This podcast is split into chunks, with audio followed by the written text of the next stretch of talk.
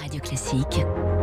3 minutes pour la planète. Avec Baptiste Gabory. Bonjour Baptiste. Bonjour François, bonjour à tous. Et si le déclin de la biodiversité était encore largement sous-estimé? C'est ce que montrent de nouveaux travaux publiés cette semaine, notamment par des chercheurs français. Ils ont pris en compte les populations de non-vertébrés et ça change tout. Ah oui, on le sait, hein, les populations de certaines espèces sont en déclin, un déclin euh, massif, les oiseaux des champs par exemple.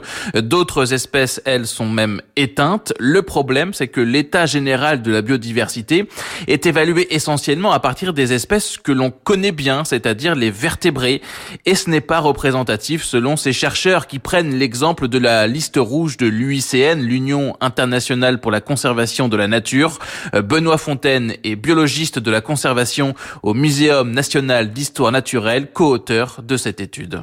La majeure partie des espèces qui sont évaluées, c'est les grandes espèces bien connues, donc c'est les mammifères et les oiseaux, qui représentent moins de 3% de la biodiversité. Et donc, dans cette liste rouge, il y a notamment la liste des espèces considérées comme éteintes. Et la liste rouge, elle est extrêmement prudente, puisque si on trouve pas une espèce, c'est peut-être qu'on n'a pas bien cherché, pas cherché au bon endroit, au bon moment, etc. Pour cette raison, euh, il y a que 900 espèces qui sont listées comme éteintes dans la liste rouge. Et il y a 2 millions d'espèces qui sont connues sur Terre soit 0,04% d'espèces éteintes. Son utilisation conduit donc selon lui à une sous-estimation très nette de la situation, car les invertébrés ne sont pas ou très peu pris en compte ici ou dans d'autres études.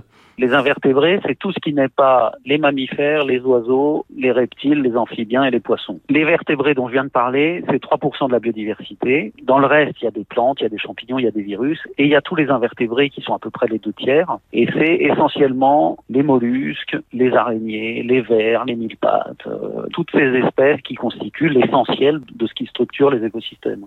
En juillet dernier, l'UICN publiait justement pour la première fois une étude sur l'état des mollusques en France. 11% sont menacés de disparition.